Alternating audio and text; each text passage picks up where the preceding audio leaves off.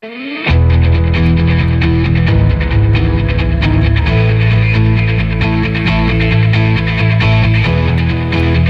Onda Cero, de cero al infinito.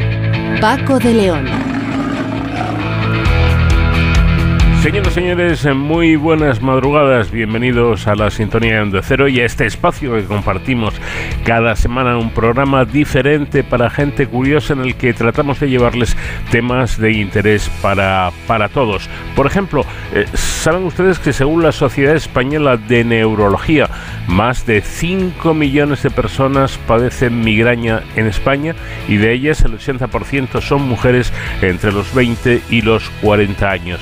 Cabe destacar que esta franja de edad puede coincidir también con dos etapas muy importantes en la vida de una mujer, la etapa más proactiva a nivel laboral y la reproductiva. De ello vamos a hablar con un experto como es el doctor Jesús Porta Eseman, neurólogo del Hospital Clínico San Carlos de Madrid, que nos explicará todo sobre esta patología realmente invalidante. Hoy Sonsoles Sánchez Reyes nos va a contar la historia de un tapiz, un tapiz muy especial que se convirtió en una verdadera obra de arte. También nos vamos a preguntar cómo es la comunicación en el reino animal. Es que el nuevo título de la colección que sabemos de cómo se comunican los animales, responde a esta y a otras muchas preguntas. Ello vamos a hablar con el autor de este libro, el investigador Gonzalo Rodríguez. Según David Purido, científico del Instituto Geológico y Minero de España, IGME CSIC, y uno de los creadores y promotores del proyecto de ciencia ciudadana Seguimos, eh, o seguimiento mejor dicho, de nieve, hay evidencias de que el calentamiento global está reduciendo y reducirá eh, más todavía sensiblemente la disponibilidad de nieve en las cordilleras españolas. Nosotros nos preguntamos cómo afecta esto al medio ambiente y cómo afecta esto al ser humano. Cambiando de asunto, parece que regresa con fuerza el Bitcoin, esta criptomoneda, y que cada vez hay más gente que se anima a esta inversión, a esta inversión moderna. Vamos a hablar de ello con Luis Garbía, que es eh, profesor de finanzas y del máster en riesgos financieros de comillas y CADE. Y en Héroes sin capa, en nuestro apartado dedicado a la seguridad y emergencias, hoy David Ferrero nos hablará de la reclasificación por parte de la ONU, de la UME y del ERICAM de la Comunidad de Madrid como equipos internacionales de búsqueda y rescate. Todo ello con eh, una invitada musical de excepción que hoy nos va a acompañar durante estos minutos de radio y que es una cantante maravillosa que a mí me encanta y que se llama Miley Cyrus.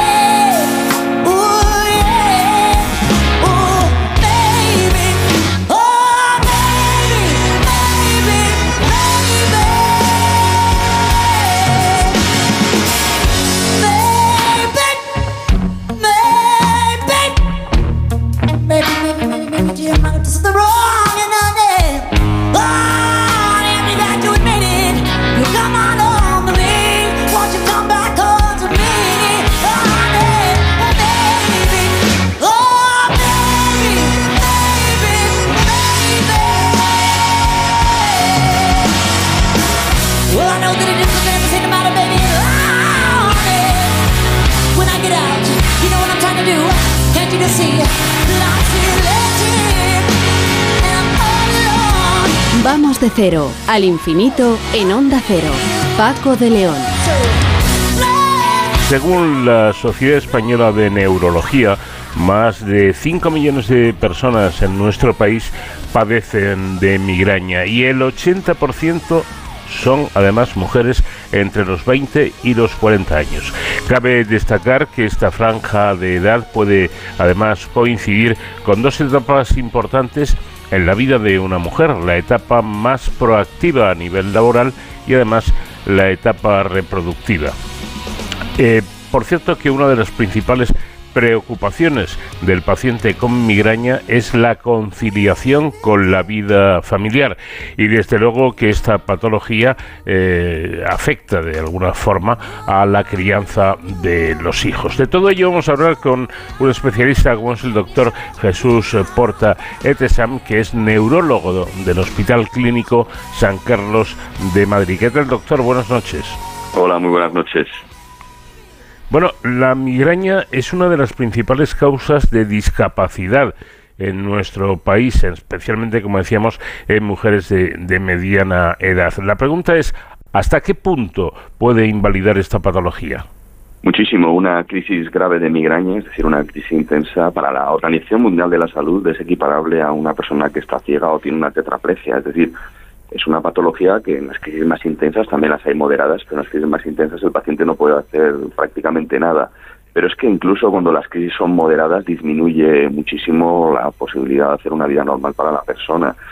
Eh, en España, por ejemplo, hay muchísimo presentismo. Esto quiere decir cuando alguien va a trabajar y la enfermedad le limita la rentabilidad del trabajo en la migraña las personas van a trabajar, pero claro, se ven limitados porque tienen un dolor de cabeza intenso, les molestan las luces, los ruidos, tienen náuseas y vómitos, al final pues no pueden hacer una vida normal.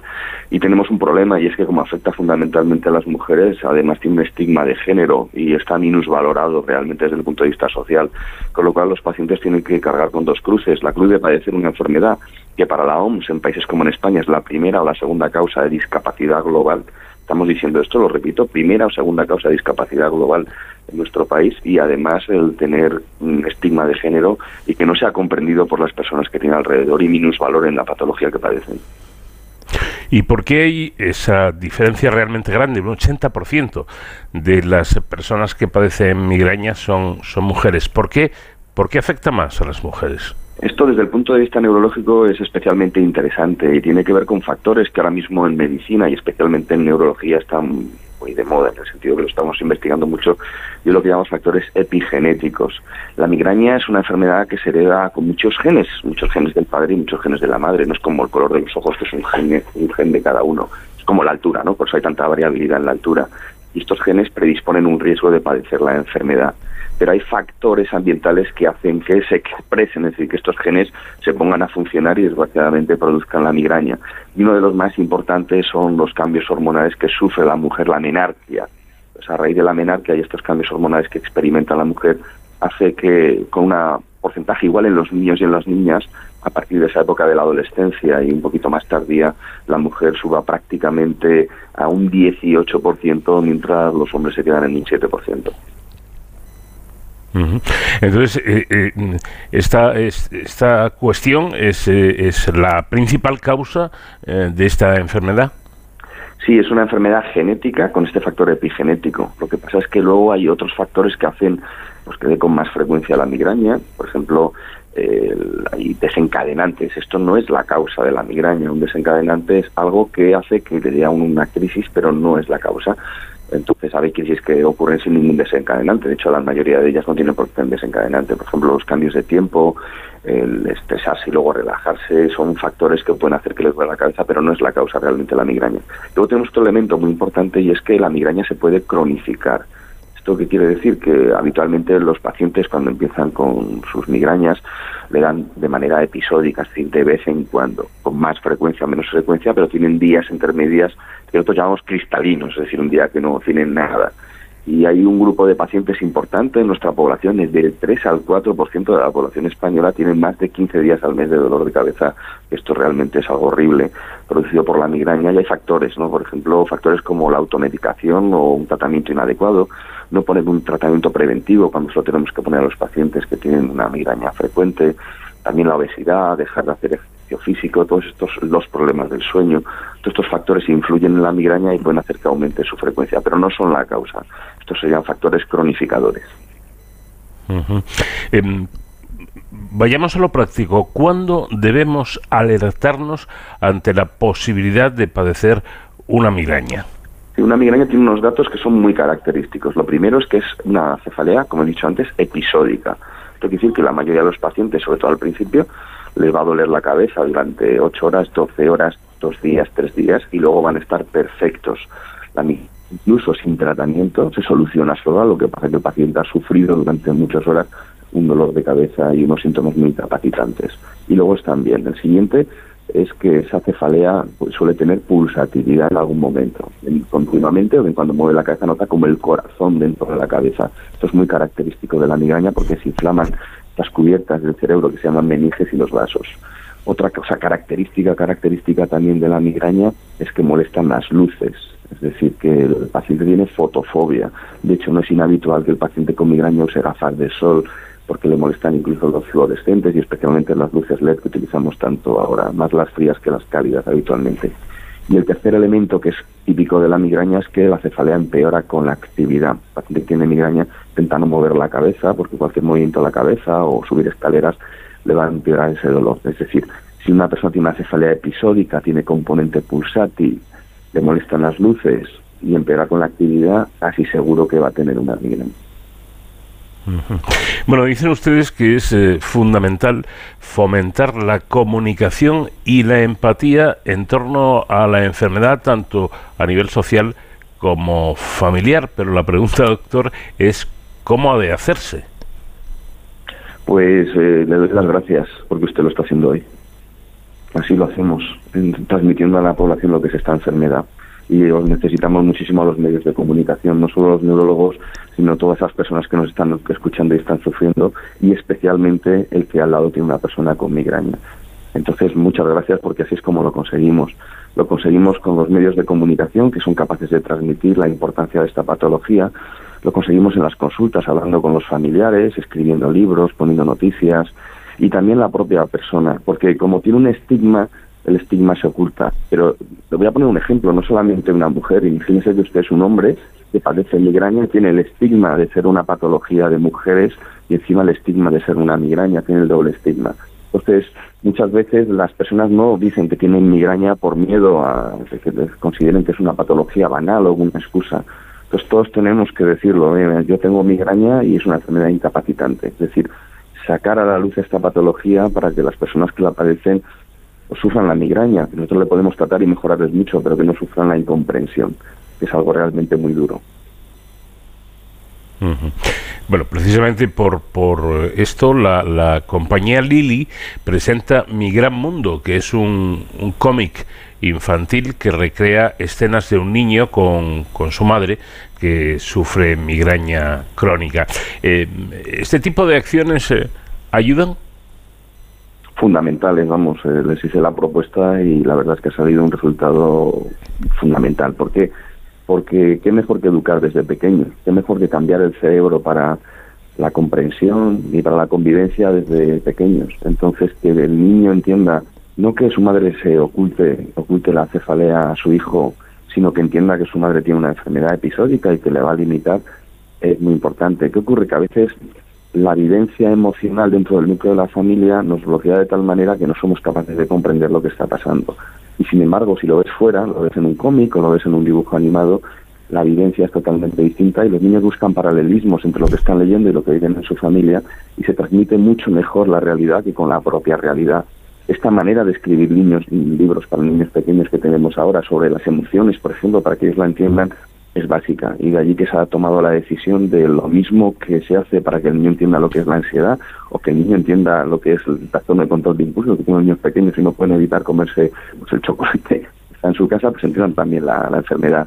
De ahí que tomemos, tomamos esta decisión y le agradezco a Lili totalmente la colaboración de generar unos cómics que además eh, han pasado también por la Asociación de Pacientes, por un psicólogo y por la Sociedad Española de Neurología para intentar entre todos que el cómic sea lo más adecuado para la franja de edad que van dirigida, para los niños.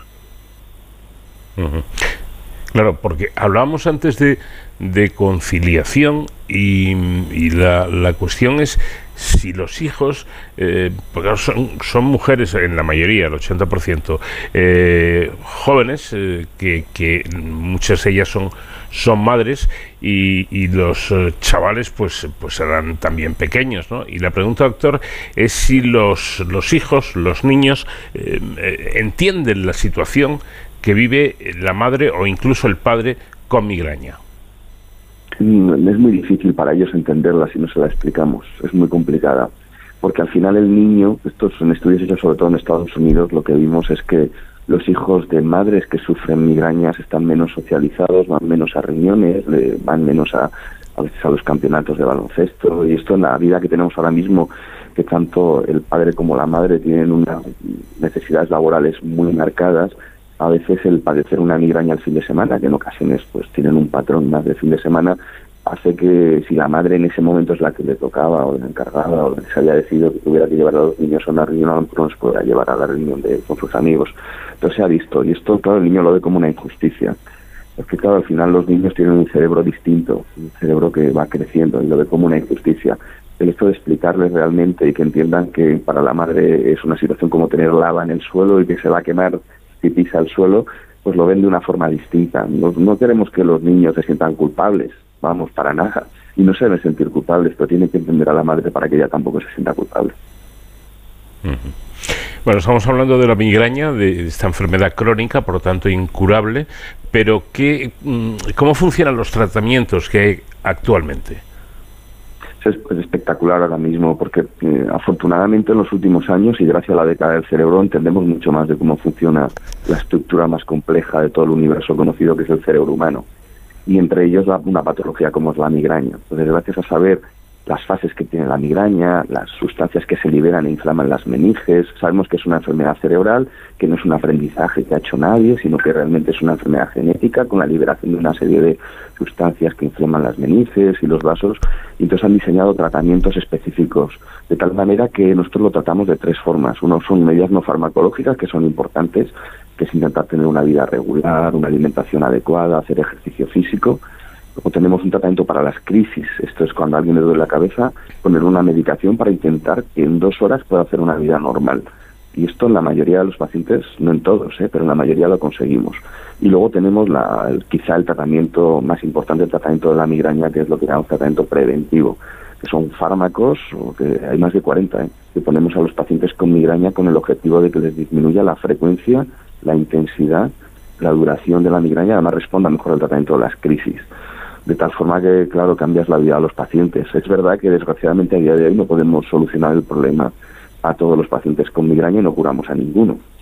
Pero sí que es verdad que cambiamos la vida a más del 70% de los pacientes con migraña. Las tasas de respuesta con los tratamientos preventivos, no con uno en concreto, sino probando varios tratamientos preventivos, están por encima del 70%. Tenemos pacientes que han pasado de dolor de cabeza todos los días a tener menos de 4 o 5 crisis al mes aunque la mayoría de ellos, para que vea lo dura que es esta enfermedad, aunque sigan teniendo dolor todos los días, pero no tener que ir a urgencias, no tener vómitos y poder salir a la calle, aunque sea con gafas de sol, ya son felices.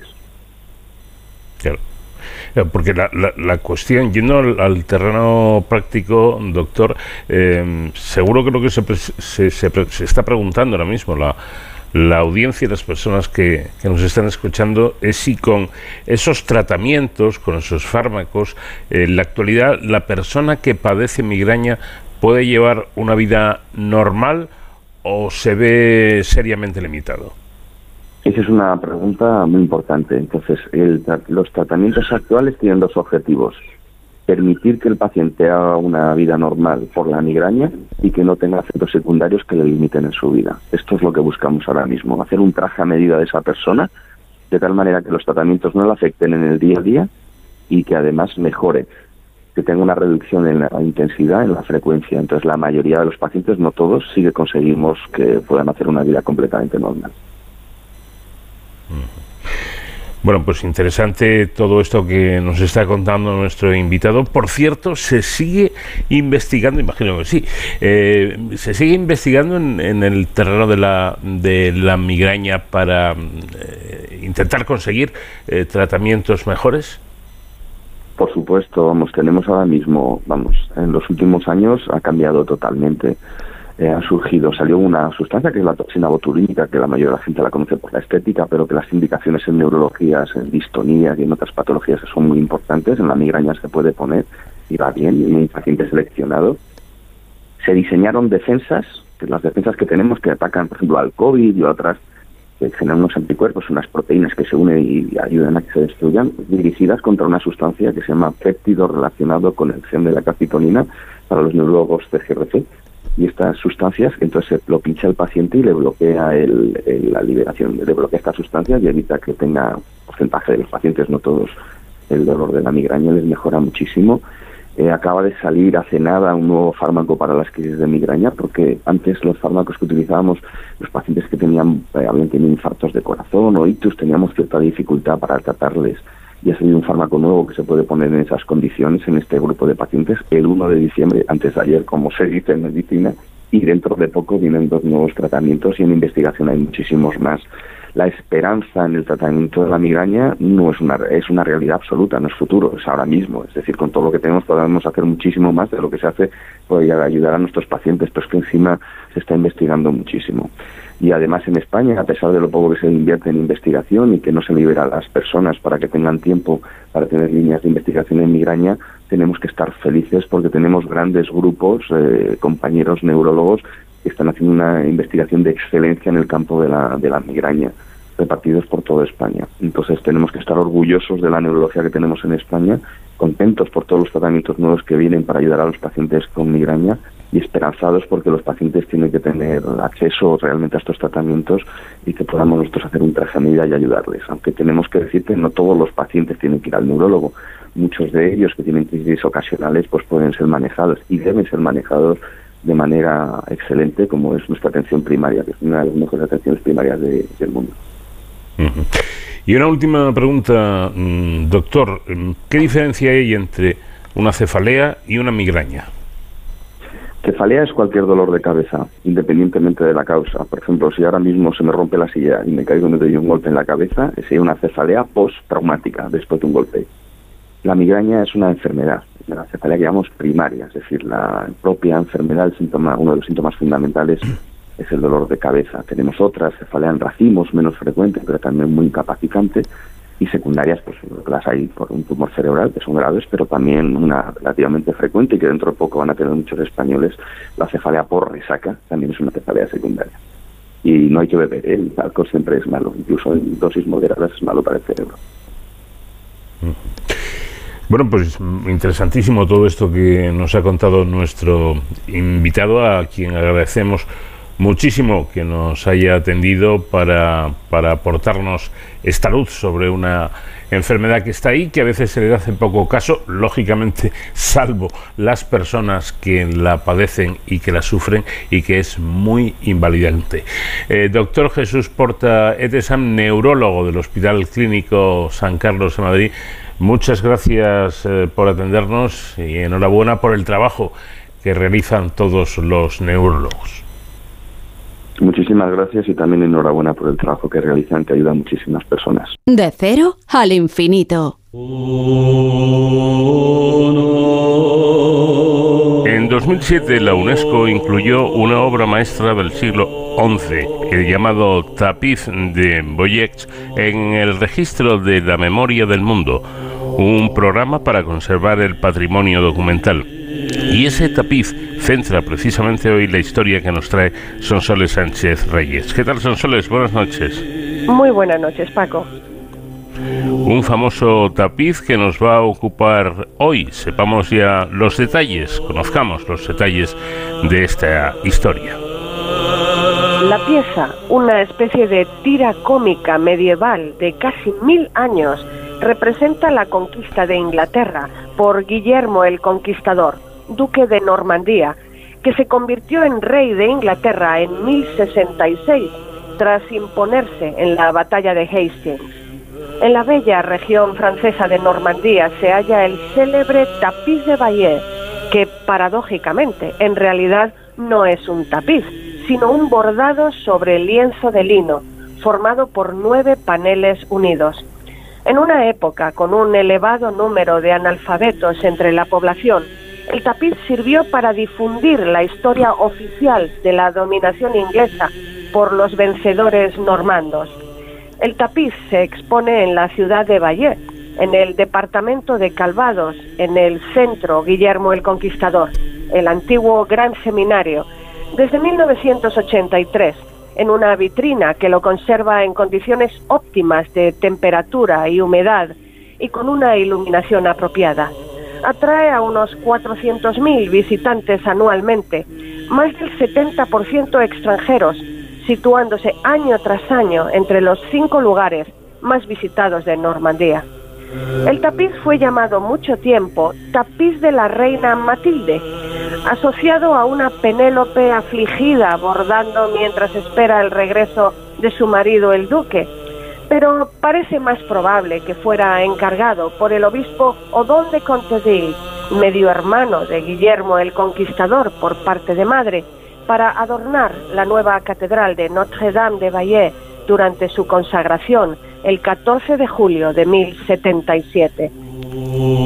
Guillermo le había nombrado obispo de Bayeux hacia 1050 y Odón le acompañó en la invasión de Inglaterra y en la batalla de Hastings. Se ignora quién realizó esta obra textil única en el mundo.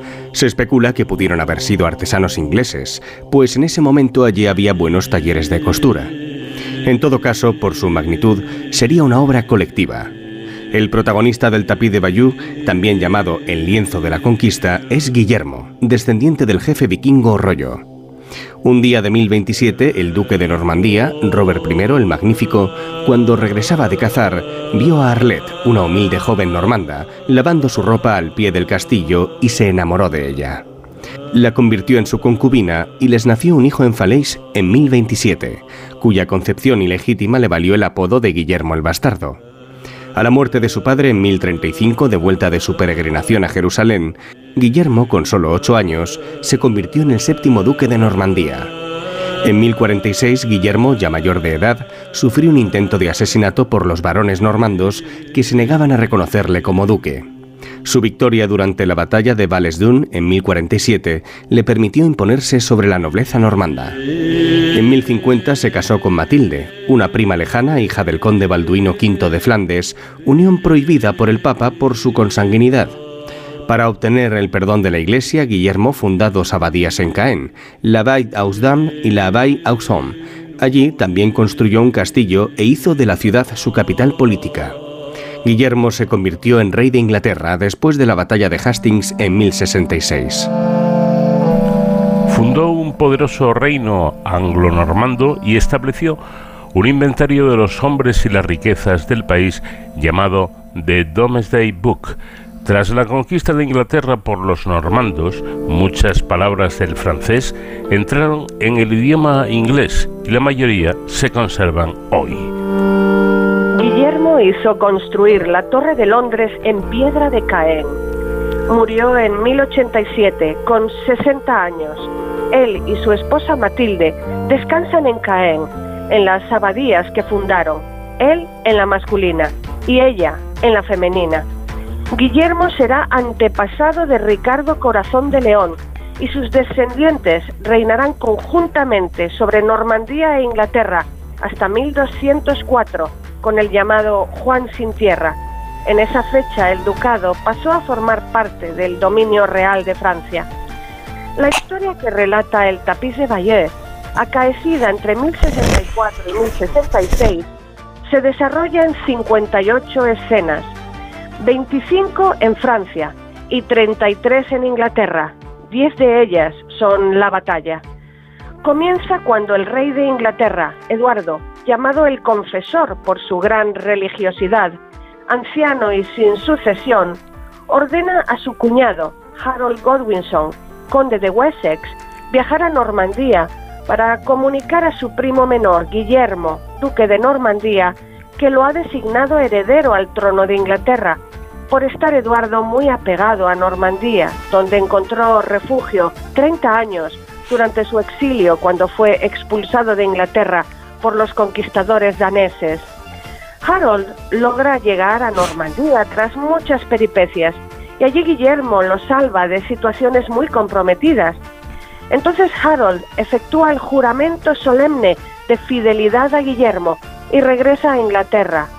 Pero una vez fallecido el rey sajón, Harold se hace coronar monarca de Inglaterra el 6 de enero de 1066. Al enterarse del perjurio, Guillermo decide reconquistar su trono.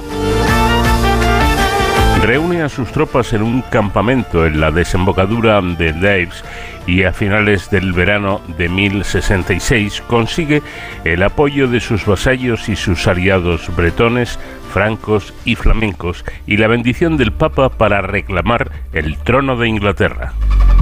Con los vastos bosques de robles cercanos al río construyen una flota de mil barcos para transportar un ejército de 8.000 hombres y 5.000 caballos. La noche del 28 de septiembre de 1066, la flota de Guillermo cruzó el Canal de la Mancha y desembarcó temprano en la playa de Pevensey, en Sussex, al sur de Inglaterra. Harold estaba, mientras tanto, peleando al norte del país contra el rey de Noruega, Harald el Severo, que también reclama la corona. Después de derrotarlo en Stamford Bridge el 11 de octubre, Harold Godwinson tuvo que apresurarse hacia el sur para contrarrestar al normando. Aprovechando este respiro, Guillermo prepara el enfrentamiento. En Hastings erige una fortaleza de madera para asegurar su posición. Al amanecer del 11 de octubre de 1066 en Hastings se desató la batalla entre los ejércitos normandos y anglosajones. Guillermo dividió sus fuerzas en tres grupos, bretones en el ala izquierda, normandos en el centro y francos y flamencos en el derecho. Las tropas de Harold se posicionaron en una colina. Mientras los normandos luchaban por desalojarles, tuvieron graves pérdidas y se extendió el rumor de que Guillermo había muerto, por lo que parte de las tropas normandas se retiraron hacia el mar, perseguidas por los ingleses que abandonaron su posición en la colina. Y animados, los normandos regresan al frente, Harold recibe un disparo en el ojo con una flecha y muere en la batalla. Las tropas inglesas son derrotadas en una feroz lucha que duró un día entero. Guillermo de Normandía, victorioso, fue coronado rey de Inglaterra en la abadía de Westminster el 25 de diciembre de 1066. Su hazaña le valió el sobrenombre de El Conquistador. Tapiz no solo narra unos episodios históricos, también incide en la gravedad de cometer perjurio y en él justifica el merecido castigo de Harold. Falta el final del bordado, pues el tapiz termina abruptamente la tarde del 14 de octubre de 1066 con la huida de los anglosajones al final de la batalla de Hastings. La sección final del tapiz, que mostraría la rendición de los sajones en Berkhamsted y la coronación del rey Guillermo en Westminster se ha perdido, pues el tapiz ha sido cortado. Se utilizan 10 colores de hilo de lana, todos tintes naturales de plantas que han variado poco a lo largo del tiempo, para representar, con efectos de perspectiva, 626 personajes, principalmente masculinos, 37 edificios, incluido el Mont Saint-Michel, 41 barcos y 202 caballos y mulas. La obra de arte pesa más de 350 kilos y mide casi 70 metros de largo y 70 centímetros de ancho, de los cuales 50 están dedicados al bordado. El llamado punto durmiente o punto de valle se utiliza para rellenar zonas coloreadas. La regularidad del trazado del hilo de lana revela la utilización de una guía quizás un dibujo sobre el lienzo. El tapiz incluye frases en latín en la parte superior de las escenas, con información sobre estas. El tapiz ha sufrido episodios turbulentos en su historia. Salvado muchas veces, afortunadamente ha llegado hasta nosotros. Pasó siete siglos en el tesoro de la Catedral de Bayeux. Se colgaba una vez al año en la nave, en julio, y se guardaba el resto del año en un cofre de madera que lo protegió de varios incendios que sufrió el edificio. Después de la Revolución Francesa en 1794, la Comisión de Artes del Distrito de Bayeux se apoderó de él en nombre de la nación. Según una tradición local, en 1792 casi fue cortado para cubrir los carros de los soldados, pero fue salvado por un abogado, Leonard Lambert Le Forestier. El tapiz de Bayeux viajó a París para ser exhibido en el Museo del Louvre, cuando este era llamado Museo Napoleón. Fue mostrado en la Galería Polón del 6 de diciembre de 1803 al 18 de febrero de 1804. A partir de 1812 el tapiz se conserva en el Ayuntamiento de Bayeux. Se expone todos los años en septiembre. Además, el conserje podía desenrollarlo delante de los visitantes sobre una mesa, accionando la manivela de un carrete. A partir de 1842 se expuso de forma permanente en la llamada Galería Matilde. En 1939, durante la Segunda Guerra Mundial, el tapiz de Valle fue colocado en un refugio subterráneo del Hotel du Doyen, donde permaneció casi dos años, siendo desplegado cada mes para comprobar su estado. La importancia política y militar del tapiz interesó mucho a los nazis. El 19 de agosto de 1941 lo trasladaron al depósito de los Museos Nacionales del Sur, en Sartre, hasta el 26 de junio de 1944. Ante el avance de los aliados, las autoridades alemanas lo enviaron al Museo del Louvre de París, donde se expuso del 10 de noviembre al 15 de diciembre de 1944 sobre un carril de pared de 70 metros de largo, lo que permitía verlo de un solo vistazo. Fue devuelto a Bayeux en marzo de 1945. En octubre volvió al Hotel du Dojon. Se han establecido paralelismos entre el tapiz de Bayeux y el desembarco de Normandía. Nosotros, derrotados por William, hemos liberado la patria del vencedor dice la inscripción del monumento erigido en el cementerio militar británico de Bayeux por el gobierno británico en homenaje a los soldados de la Commonwealth caídos en la batalla de Normandía del verano de 1944. En el tapiz está la primera representación conocida del cometa Halley, en la escena número 32, pues se vio en los cielos ingleses entre el 24 y el 30 de abril de 1066 lo que fue interpretado como un mal augurio por los sajones. En los próximos años se creará un nuevo entorno museístico para el tapiz en Valle, un proyecto muy ambicioso cuya fecha de finalización anunciada se ha ido retrasando. La última habla de que será restaurado en 2025 y expuesto al público en un museo renovado en 2027, con un presupuesto de 35 millones de euros. Eso nos da una idea de la importancia de esta obra de arte única en el mundo. No en vano, el alcalde de la ciudad ha dicho públicamente este mismo año, en Valle no hay petróleo, pero sí el tapiz. Pues efectivamente, toda una obra de arte, este tapiz de Guillermo el Conquistador. Eh, por hoy nada más, pero la próxima semana tendremos más historias con Sonsoles Sánchez Reyes. Un fuerte abrazo. Un abrazo y muchísimas gracias, Paco. Hasta la próxima semana.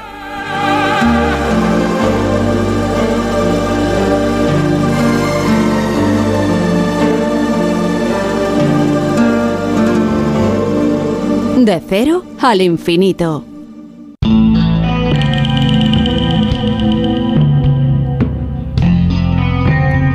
Una mancha oscura en el vientre de un ciervo macho, el sonido que emiten las cigüeñas al chocar entre sí las dos partes de su pico o el olor de ciertos animales territoriales eh, que liberan en su orina son señales indiscutiblemente que transmiten un mensaje, ya sea eh, por supervivencia o para reproducirse, los animales se comunican, pero ¿Siempre lo hicieron con las mismas estrategias?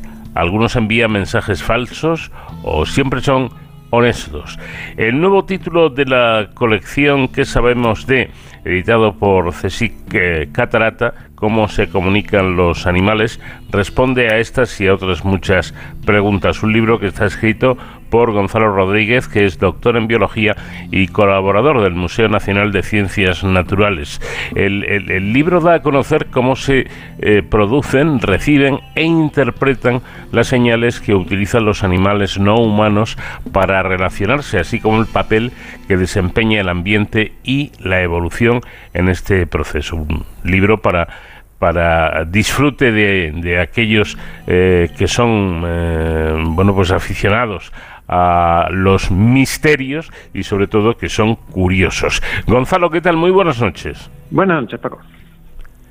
Bueno, dice usted que la, con, la comunicación animal no solo existe, sino que además es muy abundante, ¿no? Sí, prácticamente en, cada vez que vemos una se produce una interacción entre animales podría estar dándose eh, comunicación. Ahora sabemos que efectivamente hay unos procesos evolutivos que han llevado a que esas interacciones se produzcan de, un determina, de una determinada manera y que podemos pensar que es comunicación.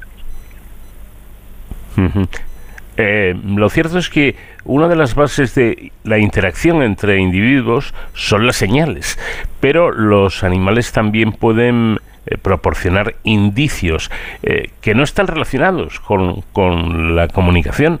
¿Cómo distinguir una cosa de otra? Pues un indicio sería una marca que puede dejar un animal sin querer, una huella o, en un momento dado, pues un sonido que hace al, comer, ¿no?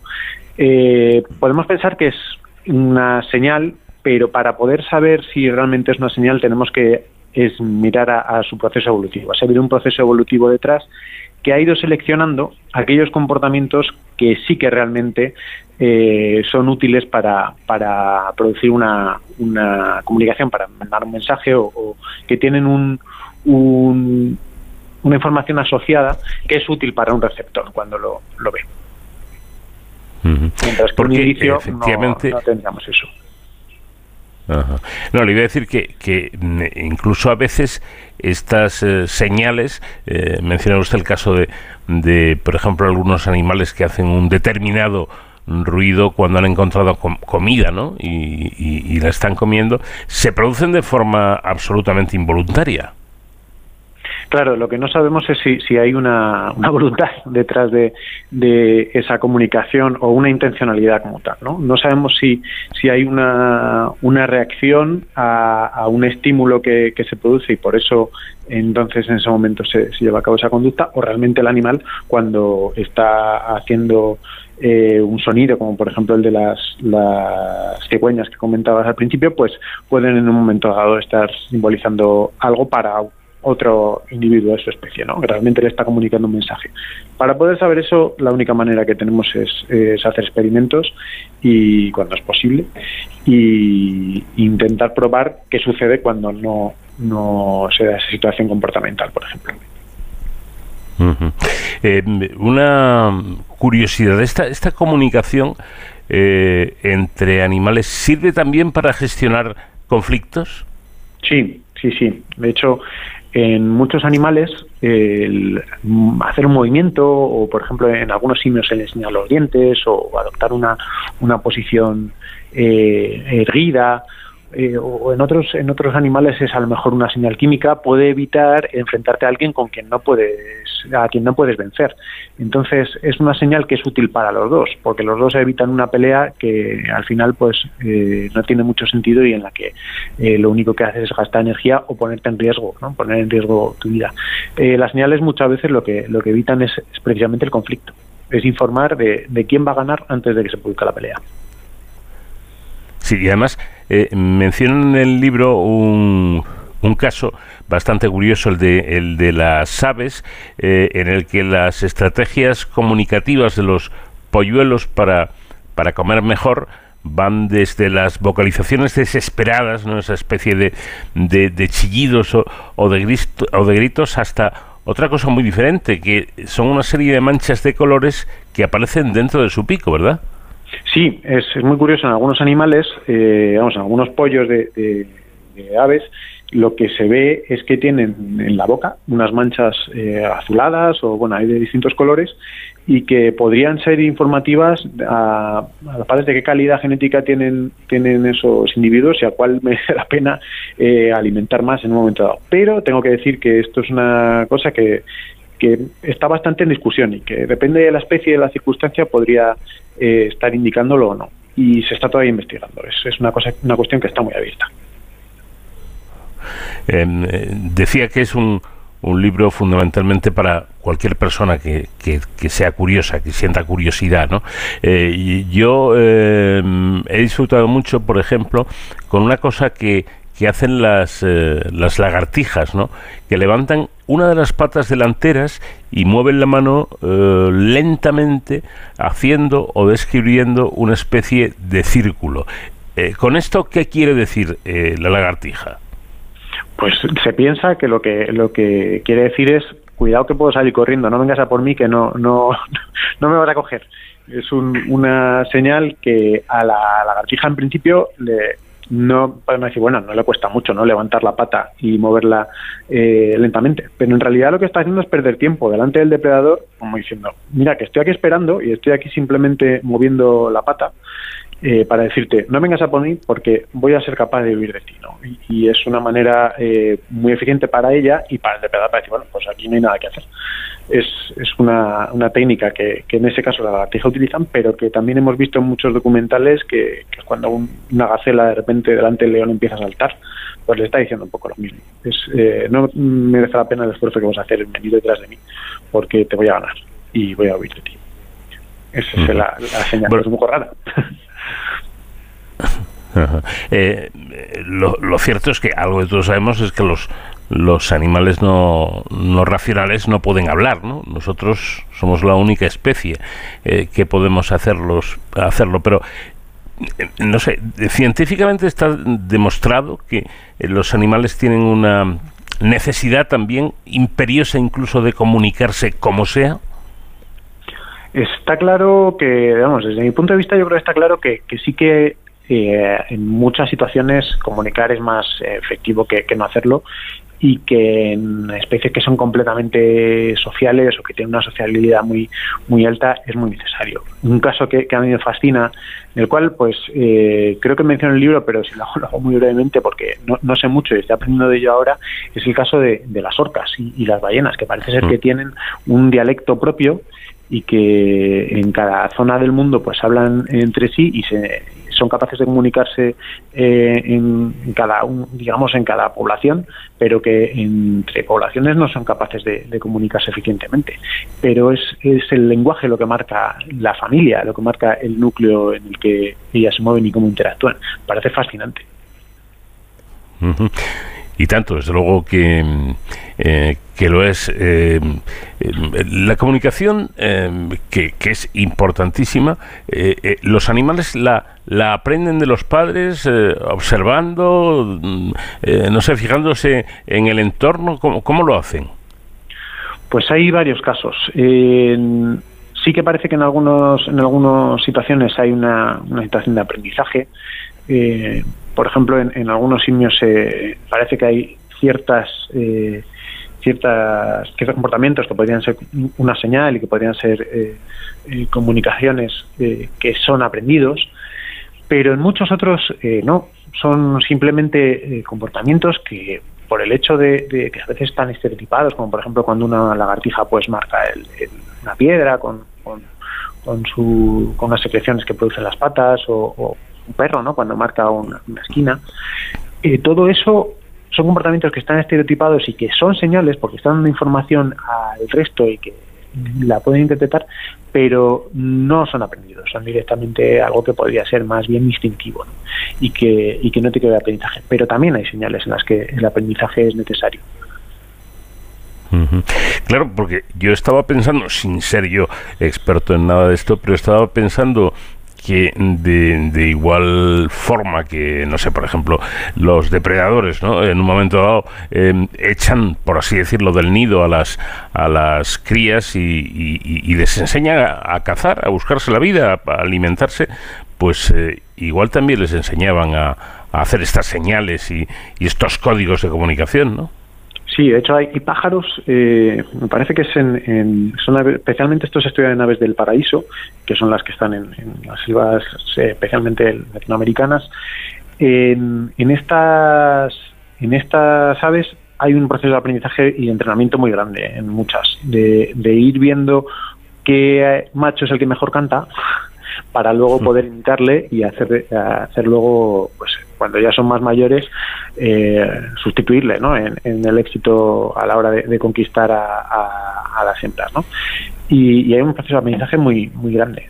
Muy, muy grande. De hecho, el tener un repertorio más eh, amplio es más exitoso en algunos casos. Claro, indiscutiblemente.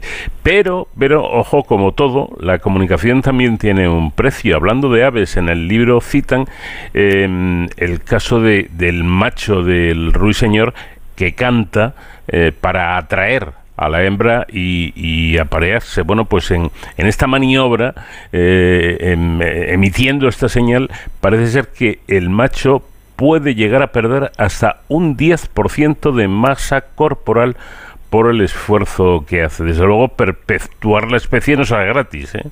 No, comunicar, una de las, de las cuestiones que precisamente determinan que una señal podría ser señal es el coste que tiene. Eh, en el caso del ruiseñor es, es enorme, ¿no? Un 10% del peso por cantar una noche es, es algo que, que, que, es sorprendente. Pero hay señales que son costosas en todos los lados, ¿no? El riesgo a veces, por ejemplo, al cantar es atraer un depredador o, o el dejar una marca en territorio para decir que este que es tu territorio pues atrae también a otros competidores a lo mejor. O, hay, hay muchos ejemplos no en las lagartijas por ejemplo el, hecho de que los compuestos que se destinan a, atraer a las hembras pues son son especialmente valiosos como vitaminas o, o sustancias que, que son necesarias para estar sana. Pero precisamente lo que se supone especialmente en el hecho de las reproducciones sexuales que las hembras podrían estar eligiendo a los machos en función de qué calidad eh, tienen y de qué esfuerzo son capaces de, asumir a la hora de comunicar, de, cuánto coste son capaces de, de pagar por, por comunicar. Y que esa sería un poco la, manera que tendrían de diferenciar cuáles son los que son mejores y cuáles son los que son peores. Aunque en realidad lo que estaría pasando aquí es que los que les atraerían serían los que mejor lo hacen. Ya. Eh, hablando de, de, hacerlo bien, los, los eh, humanos somos verdaderos expertos en mentir en nuestras comunicaciones. ¿Los animales también saben mentir? Sí, algunos lo hacen muy bien, aunque es verdad que hay casos en los que mentir sale caro, si alguien está diciendo la verdad. Pero eh, hay algunos que, sobre todo en, casos de, de, supervivencia o de utilizar, de, de intentar cazar, sí que utilizan señales que son claramente Bueno, eh, creo que incluso eh, hay una, una, serpiente iraní cuyo color de, de, su cuerpo está adaptado para poder eh, camuflarse entre las rocas, pero la punta de su cola tiene el color y la forma de una araña. Esto es mentira lo grande, ¿eh? Bueno, es, es increíble. es capaz de, simular una araña y, hay vídeos en, internet y en, YouTube que, que, se puede ver perfectamente que ves la araña pero no ves a la serpiente y, es que parece una araña tal cual, cómo se mueve, cómo mueve las patas y en realidad es la punta de su cola. Lo que utiliza es esa, ese señuelo para eh, moverlo, que se acerquen eh, pájaros y cazarlos. Es, es alucinante. Eh, hay que agudizar el, ingenio y los animales, eh, lógicamente, eh, se adaptan a las situaciones y son capaces de, de hacerlo. Bueno, un libro muy interesante, como digo, para curiosos, para gente que quiera aprender y que quiera saber más cosas. No hace falta ser científico para, para leer este libro eh, titulado Cómo se comunican los animales, que es el último de la colección que sabemos de, editado por Ceci Catarata. Eh, Gonzalo Rodríguez, doctor en biología y colaborador del Museo Nacional de Ciencias Naturales y autor del libro. Muchísimas gracias por habernos atendido y enhorabuena por descubrirnos tanto de la naturaleza y de los animales. Muchísimas gracias a vosotros por el interés. Tiempo ahora para la información, noticias en Onda Cero y de inmediato continuamos en este programa de cero al infinito.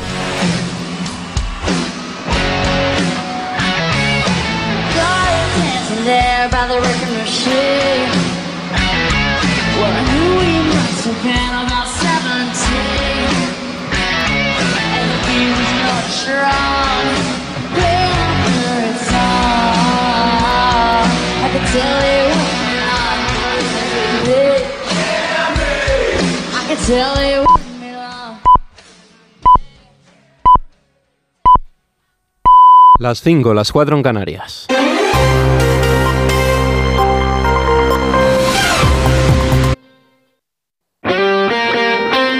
Este sábado el mejor fútbol se juega en Radio Estadio, con dos partidos de liga con mucha historia y un rabioso presente. Desde Mestalla, Valencia, Barcelona y desde San Mamés, Athletic Atlético de Madrid. Además, nuevo examen para el Sevilla que recibe al peligroso Getafe y un partido de alto riesgo por la zona baja de la tabla. Celta Granada, con las paradas habituales en los estadios de Segunda División y la Liga ACB de baloncesto. Este sábado desde las 3 y media de la tarde, todo el deporte te espera en Radio Estadio, con Edu García. Te mereces esta radio. Onda Cero, tu radio. Mira, tenemos que hablar. Lo nuestro no funciona. Cada vez estoy más cansado. Se me hace todo un poco cuesta arriba. Cuando veo que volvemos a empezar, me puede la pereza. Sé que llevamos toda la vida juntos, pero no tenemos futuro. Es pensar en el día de mañana y... Si tú también quieres romper con la rutina, por fin no es lunes, con Jaime Cantizano. Los fines de semana desde las 8 de la mañana y siempre que quieras en la web y en la app. Onda Cero, tu radio.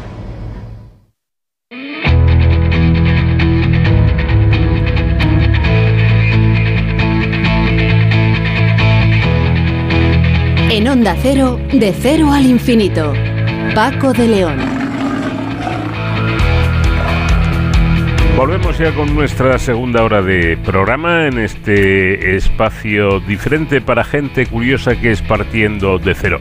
Atención porque según David Pulido, que es investigador del Instituto Geológico y Minero de España, eh, nuestros eh, sistemas mm, de montaña están evidenciando una bajada en el volumen de nieve en nuestras cordilleras y hay evidencias, según este científico, de que el calentamiento global es el culpable. Bueno, ¿cómo afecta esto al medio ambiente y además cómo afecta esto al ser humano? Lo comentaremos con nuestro invitado.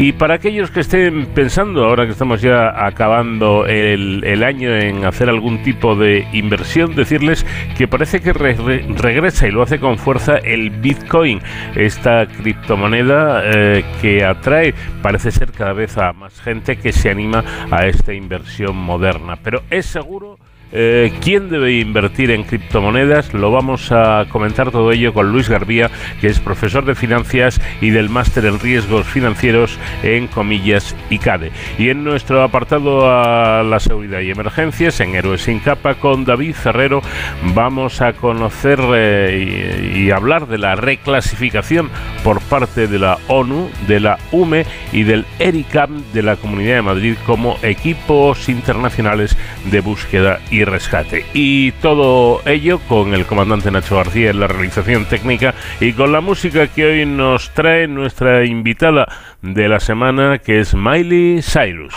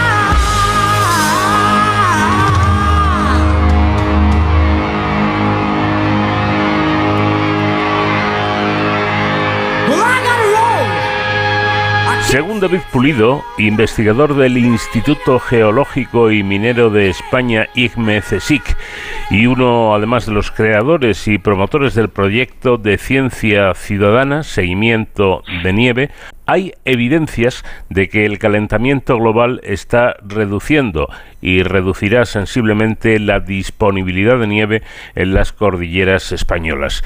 En este sentido, esta iniciativa se propone monitorear el espesor de la nieve en los parques nacionales con la colaboración de aficionados a la montaña, de gente, eh, bueno, pues que, que sean, como digo, aficionados a la montaña y que quieran colaborar con, con, la ciencia. Es la cuestión que nos va a ocupar en los próximos minutos. David Pulido, ¿qué tal? Buenas noches.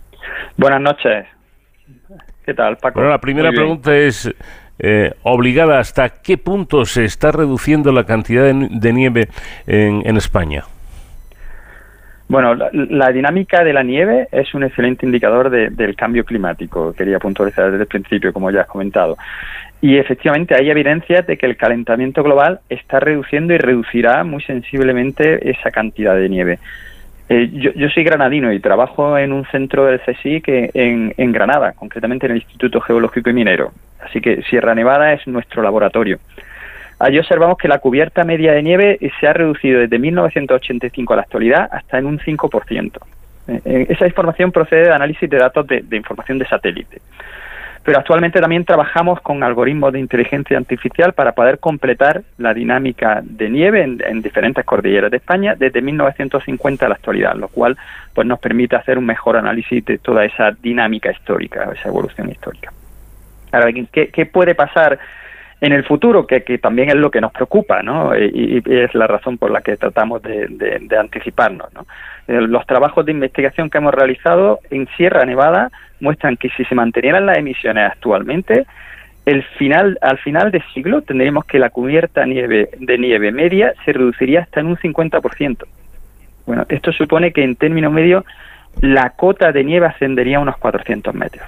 ¿No? ¿Y qué es esa cota de nieve? Bueno, esa cota de nieve representa la cota a la que normalmente nos encontramos eh, nieve ¿no? en el macizo. Un valor medio sería el que corresponde a un 50% de días con nieve en la temporada eh, que tenemos nieve aquí en Sierra Nevada sería entre noviembre y junio. Y bueno, en Sierra Nevada ese valor actualmente estaría en torno a los 2.500 metros, con lo cual, pues fíjate, subirlo a 300 metros pues sería un impacto sensible. Y eso hablando de valores medios, pero, pero el cambio climático también va a suponer un incremento en la variabilidad temporal, con mayores extremos, creciendo la posibilidad de que se den situaciones como la que vivimos en 1995, la, la suspensión de los mundiales de esquí aquí en, Sierra Nevada, que finalmente se celebraron en el 96. Recuerdo de aquel año una entrevista al, supermediático esquiador italiano Alberto Tomba, en que se armó un gran revuelo porque dijo que, que eso pasaba por organizar un mundial de esquí en África. Uh. Bueno, pues desde luego eh, las cifras eh, parecen preocupantes, ¿no? Porque la disminución es considerable. Eh, pero la, la, cuestión, David, es si esta reducción del espesor de la nieve se debe al aumento de la temperatura mmm, provocada por el cambio climático o a la disminución de precipitaciones. Pues realmente se debe a ambos factores. ¿no? Eh, el aumentar la temperatura eh, se producen menos episodios de nieve, eh, lógicamente, y además se acorta el periodo de tiempo en que permanece esa nieve, porque se adelanta y se acelera la fusión.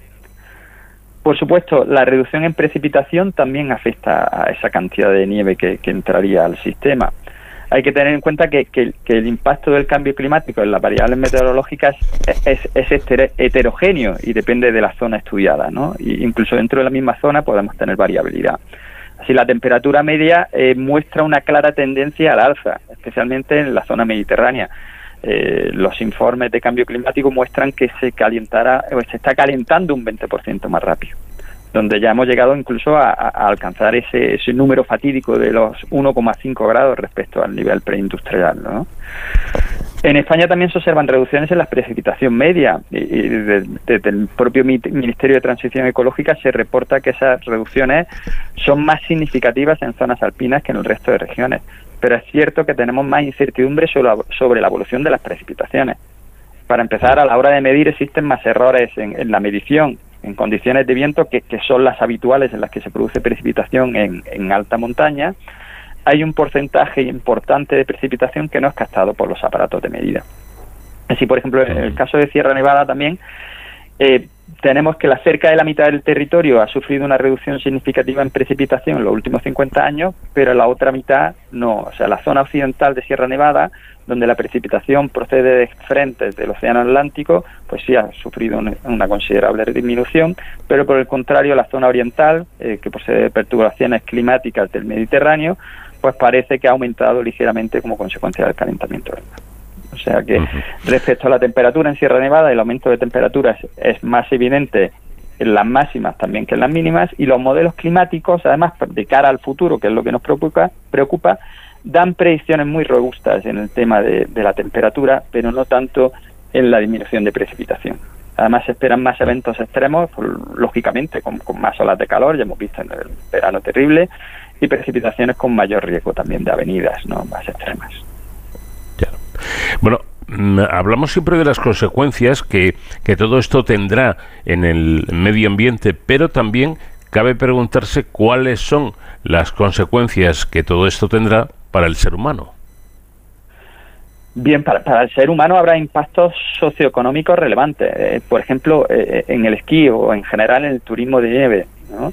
El esquí es un motor económico muy importante. eh, bueno, te hablo del caso de Granada, ¿no? porque yo soy de aquí. Para comercios, restaurantes, hoteles. ¿no? Por ejemplo, la, la empresa que lleva la gestión eh, aquí en Granada, Cetursa, en 2020 hablaba de un impacto en la economía de Granada de más de 410 millones de euros.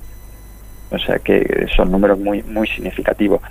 Pero también tenemos impactos en, en- los usos del agua consultiva, en el suministro a esos usos de agua consultiva, en lo que es la agricultura, la ganadería, el uso urbano o incluso los propios caudales ecológicos que requieren nuestros ríos.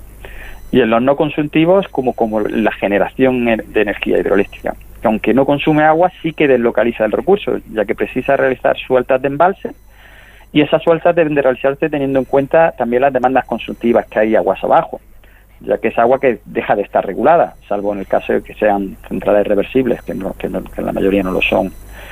Por lo, que, por lo tanto, en general, las zonas alpinas, la mayoría de los embalses de cabecera se alimentan eh, con fusión de nieve y cuentan con centrales hidroeléctricas, como ocurre en el caso de, canales, eh, embalses de canales en Sierra Nevada. En cuanto a la regulación natural del agua por, por, por esa nieve, también puede tener efectos importantes sobre la, la fijación de población en núcleos rurales de alta montaña. Eso pasa, por ejemplo, aquí en las Alpujarras de Sierra Nevada, eh, ya que están, son, son núcleos que están situados aguas arriba de la regulación de embalses y lógicamente necesitan agua para suministro urbano, agricultura y ganadería. Y ahí la nieve juega un papel muy importante.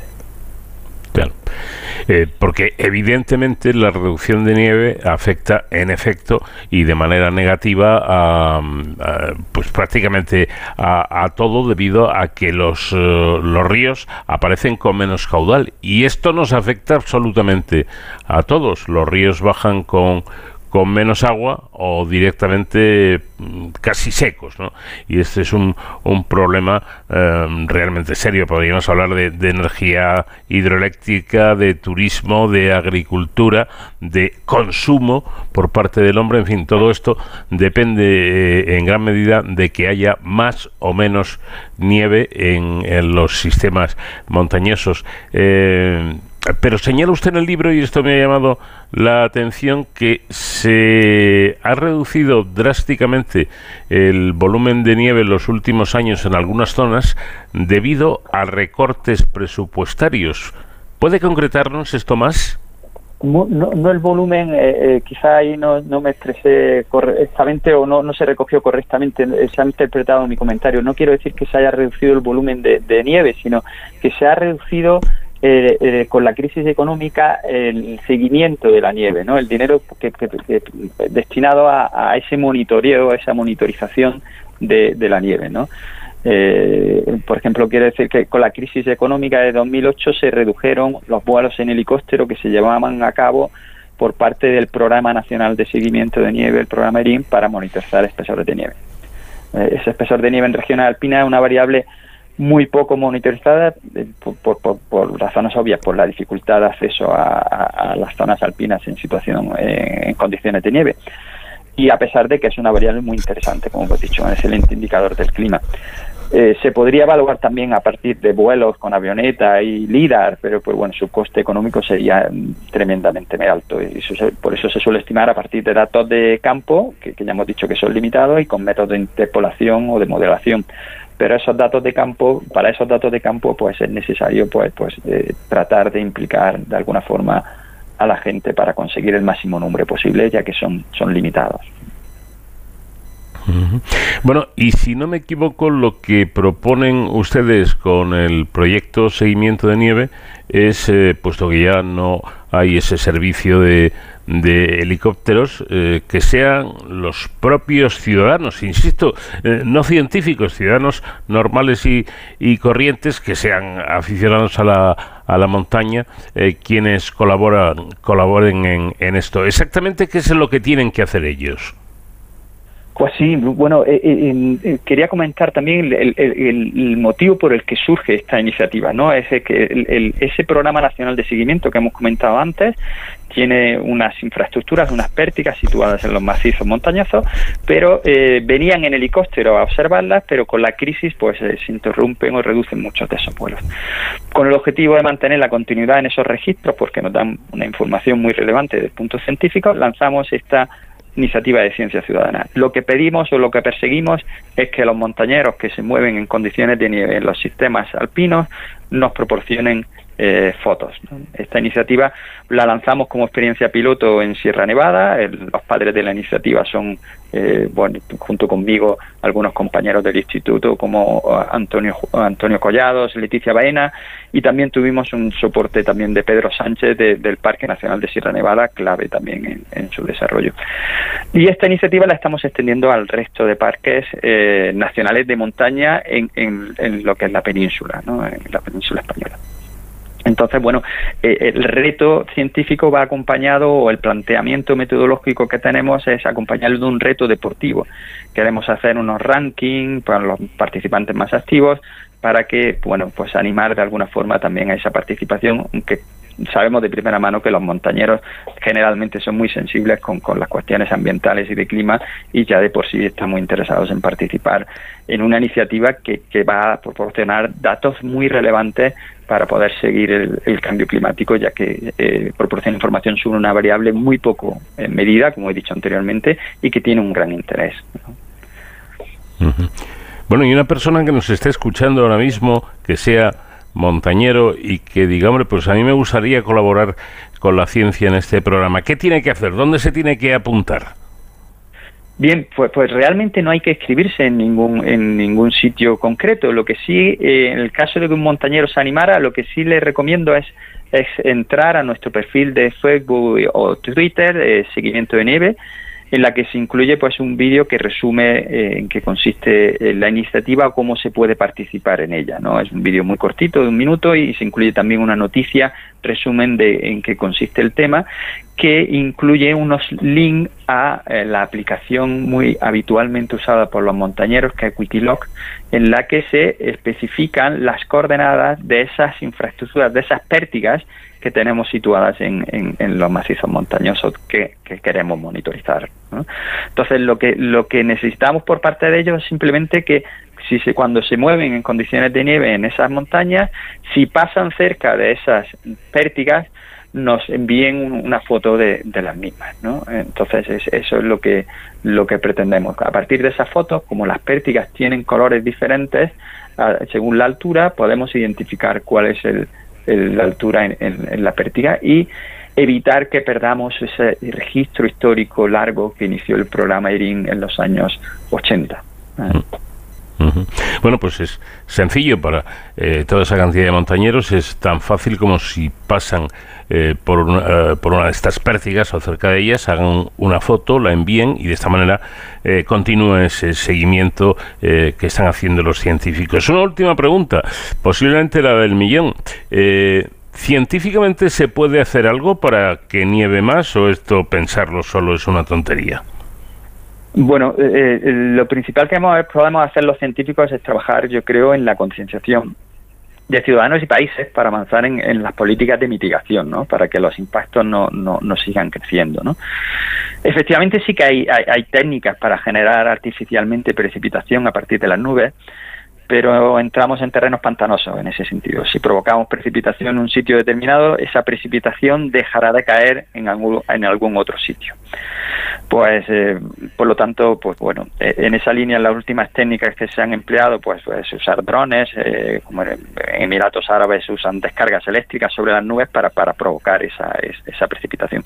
Pero realmente eso tiene, tiene ya digamos que es, es un tema que, que puede tener ciertos conflictos territoriales. ¿No? Y técnica y científicamente pues se han realizado avances en la producción de nieve artificial en la, en la zona de pistas, ¿no? Ciertamente tenemos cañones que generan nieve artificial, pero tienen que tener unas condiciones de temperatura que, que si seguimos en la línea en la que vamos, pues pues en- a, finales de siglo pues puede- podemos tener periodos, se reducirán sensiblemente los periodos en los que se pueda generar y igualmente una vez generada el mantenimiento de la misma, si seguimos con las temperaturas, con el incremento de temperaturas, pues pues será bastante limitado. En fin, un asunto interesante eh, en el que están estudiando también nuestros investigadores. David Pulido, investigador del Instituto Geológico y Minero de España y uno de los creadores y promotores del proyecto de ciencia ciudadana Seguimiento de Nieve. Gracias por habernos atendido y muy buenas noches. Muchísimas gracias, Paco. Es un placer.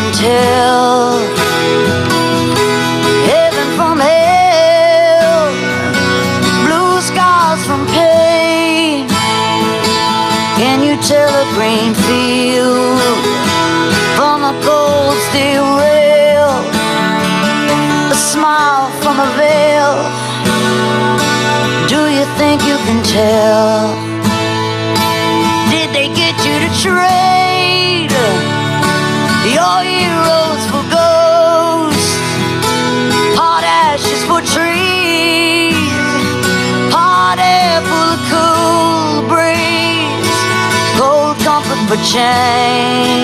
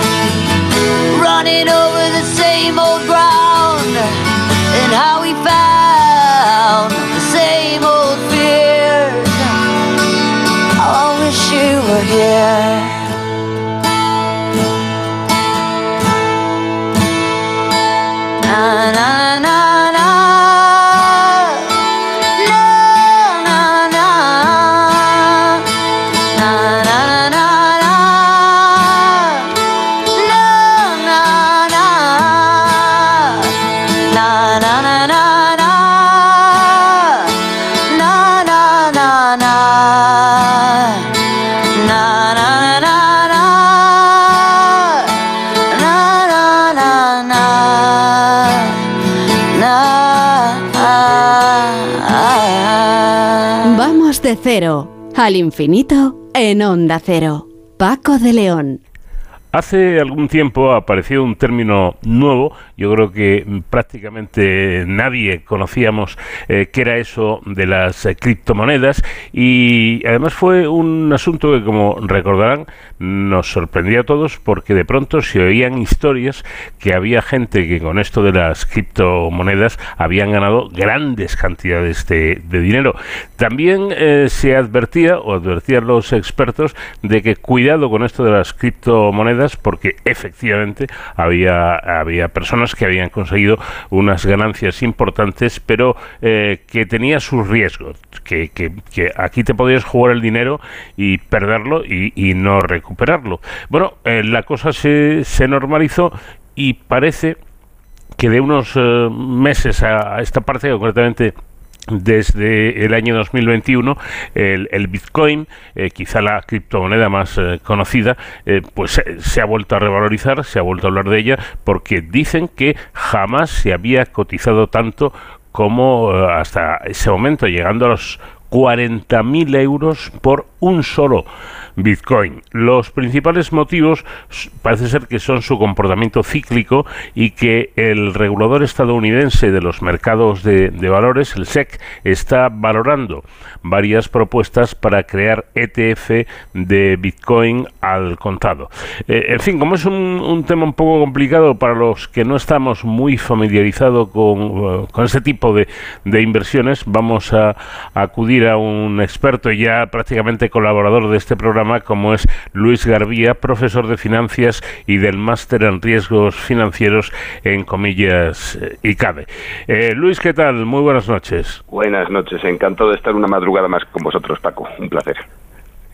Igualmente, bueno, mm, por, por, empezar situándonos, eh, empezar por el principio, que suele ser lo mejor, eh, explícanos eh, qué son las ETF. Vale, al el principio es complicado porque al final es una historia que se repite de forma cíclica. Antes de explicar qué son las ETFs, merece la pena eh, explicar dos cosas y que están entrelazadas. Punto uno, que nadie invierta en algo que no entiende, porque además eh, es peligrosísimo. Y punto dos, no hay que confundir las ETFs con otra cosa que se hablará mucho también estos días y se está hablando, que son los NFTs. Los NFTs es lo del arte, son criptos que se usan como si fueran arte y no tienen nada, pero nada que ver, Paco, con los ETFs. Dicho lo cual, en teoría, eh, los ETFs son unos instrumentos seguros. Las, los NFT no, que de esos no vuelvo a hablar. La, los ETFs son fondos que cotizan en bolsa.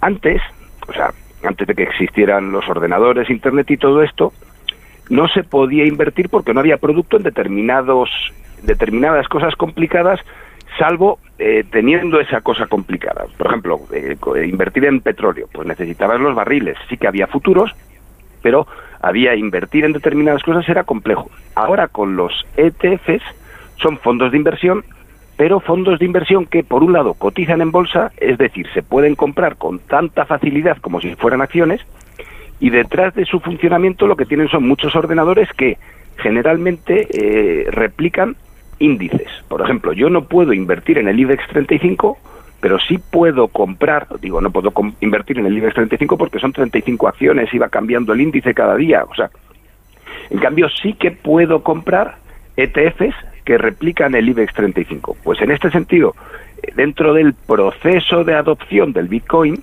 empiezan a salir, están empezando a salir, bueno, ya han salido, pero eh, la SEC, el regulador, como bien decías, estadounidense, está aprobando eh, la salida la salida al mercado de ETFs que replican el Bitcoin. Es decir, gente desde su casa, en lugar de comprar Bitcoin, compra estos ETFs y es equivalente a, a estar comprando Bitcoins.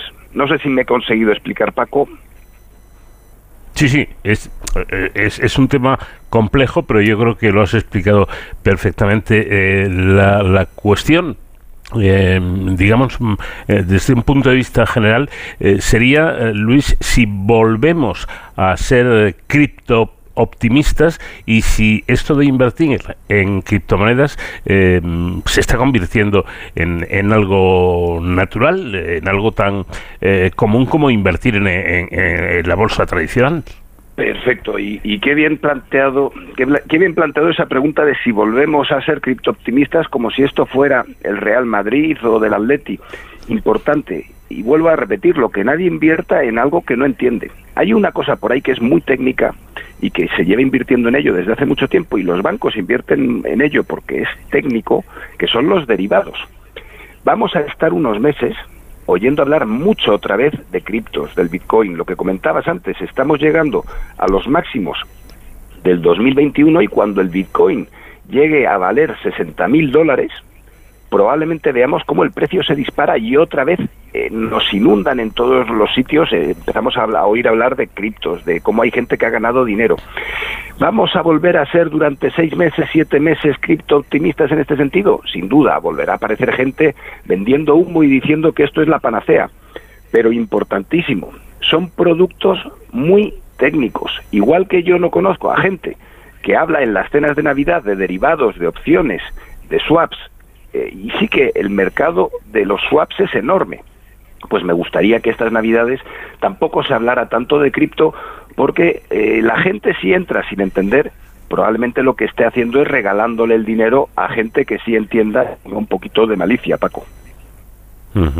Eh, hablando de las cenas de Navidad que ya están ahí a, a la vuelta de la esquina con la familia, eh, pues su surgen todo tipo de conversaciones. Y yo creo que lo que se eh, pregunta la, la mayoría de, de, personas que tienen ahí un dinerito, ¿verdad?, en, en, el banco que no les hace falta para, para comer y que dicen, eh, bueno, pues, pues quiero invertirlo a ver qué pasa. Eh, ¿Podríamos decir, Luis, se lo pregunto a un experto como tú, que invertir en criptomonedas eh, es seguro o hay que tener cuidado? Hay que tener todo el cuidado del mundo. El Bitcoin en concreto es dentro de lo que son las criptomonedas, es lo más seguro que pueda haber. Por un lado está la tecnología, el blockchain, que es la tecnología que está detrás. La tecnología sí es segura, en tanto y en cuanto funciona y su negocio, el negocio asociado con la tecnología es dar confianza. El problema es que sobre esa tecnología que es segura, mucha gente eh, prepara trampas y esas trampas, como trampas, son tan seguras para el que la prepara como la propia tecnología. El Bitcoin sí que veremos que en los próximos meses eh, se dispara. Esto no tengo una bola de cristal, pero estamos viendo comportamientos cíclicos muy parecidos a los que veíamos hace cuatro años, hace ocho, y probablemente veamos meses como el Bitcoin vuelve a, tirar hacia arriba como si fuera un cohete. Después de subir, volverá a bajar.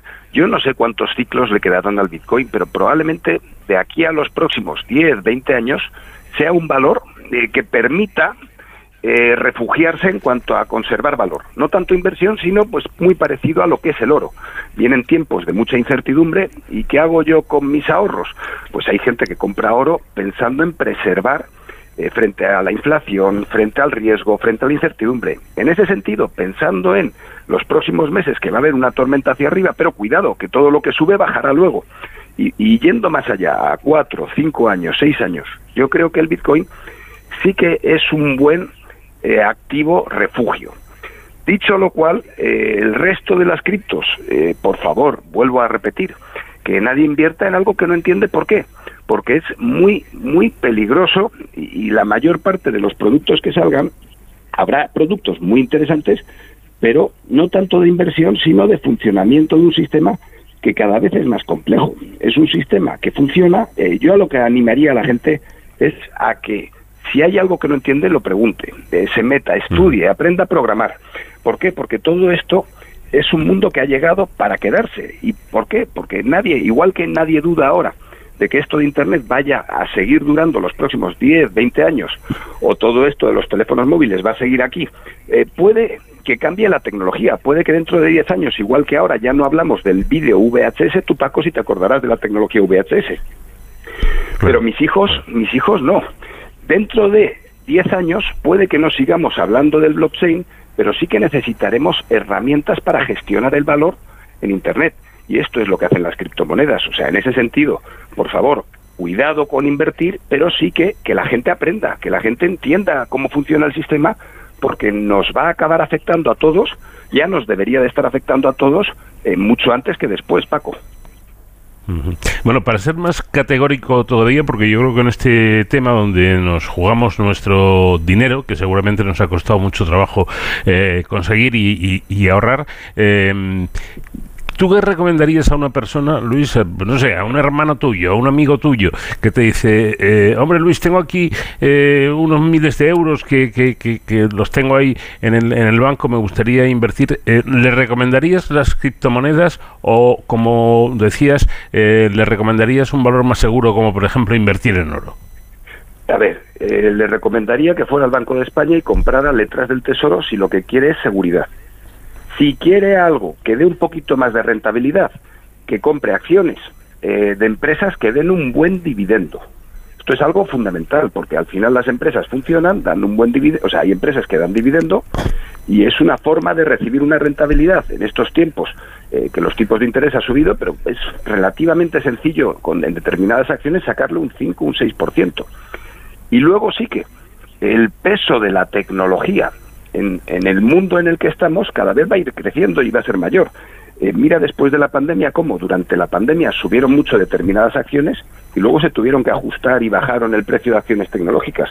Pero en el mundo tecnológico hay que conocerlo. Por lo tanto, respondiendo tu pregunta, ¿que, que alguien invierta en criptomonedas? No, sin duda, no. Pero que la gente esté al loro de todo lo que está pasando en Internet, porque eh, va a haber oportunidades de inversión asociadas con la tecnología, yo creo que sí. Y también, ya que estamos un poquito hablando de inversiones, eh, que la gente mire también un poco a Oriente, y no tanto a China, sino a India e Indonesia. Estoy hablando de medio o largo plazo. En el cortísimo plazo, eh, probablemente estemos ante un ciclo alcista eh, del Bitcoin y si alguien quiere jugar a la ruleta rusa, pues yo creo, eh, pues ponle un revólver que, eh, bueno, es alta, son, son altas horas de la madrugada y estas horas se puede decir casi de todo. Pues yo creo que todavía quedan tres tiros, eh, que no va a salir la bala, eh, si alguien quiere jugar a la ruleta rusa. Pero yo no animaría a nadie a jugar a la ruleta rusa, Paco. Claro.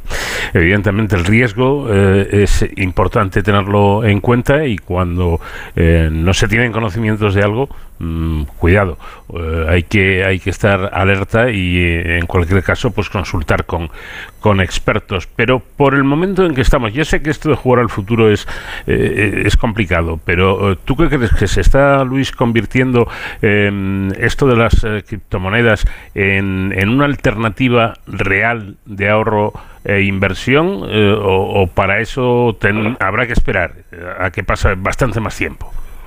A ver, eh, si esta misma pregunta me la dijeras en el año, me la hicieras en el año 2017-2018, te diría que hay que esperar un poquito. Ahora, en cambio, estamos cada vez más cerca. Importante, las criptomonedas no es el fin. Las criptomonedas por sí mismas no son capaces de generar valor. Antes hablaba de acciones que generen de empresas que generen dividendos. Una acción es un instrumento financiero que por sí mismo no significa nada. Detrás hay un proyecto. Con esto de las criptomonedas es algo parecido pero en Internet. Se está formando un ecosistema. Y esto es lo que te comentaba. En los años 80, yo he ido en los años 90 a videoclubs a coger cajas y dentro de esas cajas había películas. Lo importante nunca ha sido la tecnología. Es decir, eh, a mí que, que fuera a comprar una caja o que me descargue un vídeo de Internet, no me importa tanto como el vídeo que estoy viendo. O sea, lo importante no es tanto la tecnología que da soporte, sino lo que tú puedes hacer con esa tecnología. Hoy por hoy, en Internet, no hay una alternativa a los mercados regulados tradicionales si no son las criptos. Es decir, yo imagínate que tengo un proyecto tecnológico y necesito financiación. Pues puedo conseguir esa financiación emitiendo criptos. Esto es algo que está reservado a círculos muy pequeños de gente especialista. ¿Qué es mucho más probable que nos encontremos? A alguien que en lugar de financiar un proyecto tecnológico, lo que quiere es estafar a un montón de gente.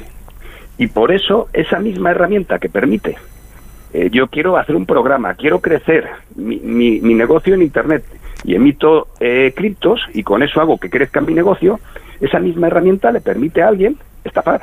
Y es mucho más fácil, mucho más rápido. montar una herramienta para estafar a alguien y luego darle publicidad en los medios que, eh, que un proyecto que realmente tenga sentido, porque esa gente consigue la financiación de expertos y no se mueve por los grandes circuitos de comunicación. El problema es que la herramienta es una maravilla.